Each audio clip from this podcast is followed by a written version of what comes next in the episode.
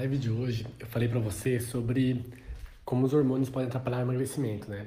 E ponto importante primeiro para saber que não não necessariamente só os hormônios que eu falei na live são os hormônios que, que podem atrapalhar o emagrecimento. E de uma maneira geral, os hormônios não são bons ou ruins, eles são eles desempenham papéis no corpo, né? E assim como uma, uma camiseta, eu tava com uma camiseta xadrez na live. Assim como minha camiseta xadrez, ela não é bonita ou feia, ela não é boa ou ruim. Depende de quem tá avaliando, né? Ela tem sua função ali e se a pessoa gosta ou não dessa camisa, a pessoa vai falar que é bom ou é ruim. Assim como o hormônio, ele vai desempenhar uma função.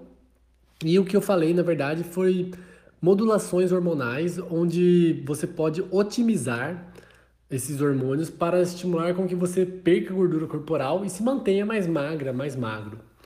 Os hormônios que eu citei ali foram os principais, né, que eu mais vejo em clínica que atrapalham no emagrecimento, são principalmente a insulina, no caso a insulina alta, já fazendo um resumo maior do que 5 no exame de sangue, o T3, maior do que dos, é, o ideal seria que se você tivesse entre 160 a 200 no sangue.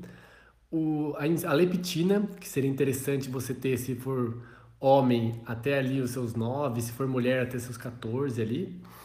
E a testosterona, que seria interessante no caso do homem até os 24 ali, de testosterona livre, e mulher na fase de ovulação, pelo que eu me recordo ali, até 3.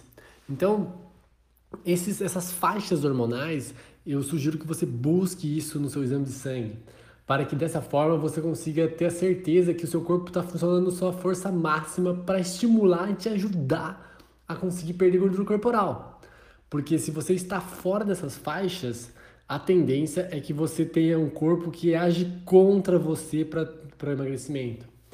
E algumas estratégias que fazem com que você consegue regular os hormônios para conseguir eles jogarem no seu time do emagrecimento, né? Na questão da testosterona, um ponto muito importante que ajuda você a deixar seus hormônios regulados, aumentar o seu valor de testosterona, é realmente a prática de exercício físico, de atividade física, de alta intensidade. Então seria musculação, seria um funcional mais, mais intenso, como um crossfit, por exemplo, né?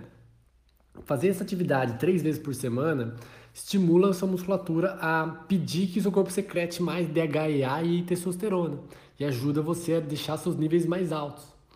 Na, quando a gente fala no T3, o que seria muito interessante seria você facilitar com que a conversão do hormônio T4 vire T3 de uma forma adequada no seu corpo. E essa conversão ela é dependente de enzimas, e as enzimas dependem dos seus cofatores, que por um acaso estão nos alimentos. Então veja, a nutrição ela é fundamental para que seu funcionamento hormonal fique de uma maneira, fique, fique no seu nível máximo, né? Tenha excelência no padrão hormonal corporal. E quando se fala em tireoide, isso significa oleaginosas, principalmente a castanha do Pará, pelo menos ali três castanhas do Pará, dia sim, dia não, seria interessante. E consumir legumes e folhas para ter bastante fitoquímicos e antioxidantes para ajudar a não ter inflamação e ter zinco também para essas enzimas fazerem a conversão adequada. Então, ingira esses alimentos no seu dia a dia. Quando a gente passa para a leptina, a leptina ela só vai ter uma, uma sensibilidade aumentada, que é, é isso que se busca quando se fala em leptina, quando você consegue perder peso de uma maneira expressiva. Gordura mesmo, perder gordura corporal. Mas enquanto isso não acontece, algo que ajuda muito a você melhorar e, simular a ação da leptina é ingerir por volta de 20 a 30 gramas de fibra no seu dia. Mais uma vez, legumes, folhas, frutas que você come a casca, né? E por último, a insulina. A minha sugestão que eu falei na live seria para você um jeito que você facilita o seu corpo a diminuir os valores de insulina no seu dia, do seu dia a dia, é simplesmente reduzindo o volume de ingestão de carboidratos do seu dia. Então a minha sugestão é que você ingira no máximo duas vezes por dia os carboidratos. Falando de uma maneira mais prática, assim, mais direta, né? Então, você fazendo isso vai estimular com que você abaixe o valor da insulina e facilite a sua perda de gordura corporal. Bom, essas seriam minhas dicas para você hoje, que eu um resumão aqui da live. Aplica essas essas dicas no seu dia a dia que você vai ver que cedo ou tarde, daqui uns dois, três meses, você vai estar tá perdendo gordura e você vai estar vai tá falando, poxa, mas eu nem faço tanto esforço para isso. É mais, começa a ser natural o seu corpo a desejar voltar num padrão de composição de saúde.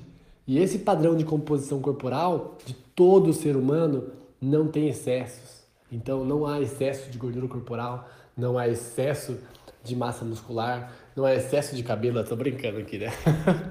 Bom, um corpo equilibrado não tem excessos. Bom, essas seriam minhas dicas para você. Esperanço muito através delas conseguir ajudar você nesse seu caminho de uma busca de um corpo mais saudável e mais equilibrado. Um abraço e ótima noite.